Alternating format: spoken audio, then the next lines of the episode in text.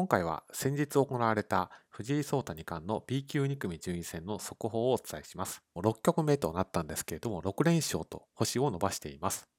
2敗集団の方も中村九段を除いて1敗をキープをされています。2位集団の3名の方は全て藤井聡太二冠より順位が上ですので、藤井聡太二冠が1敗した瞬間に4位ということになってしまって、まあ、昇級圏外ということになるので、引き続き負けられない状況は続いています。これまでの対戦相手と成績はこちらの通りです。今後ですけれども、野月八段、中村九段、久保田七段、中村太一七段というふうに続いていきます。次の対戦相手の野月八段ですけれども、どんな相手なのかをこちらで少し見ていきます。はい。まず、竜王戦については4組に所属をされています。タイトル戦の出場歴はありません。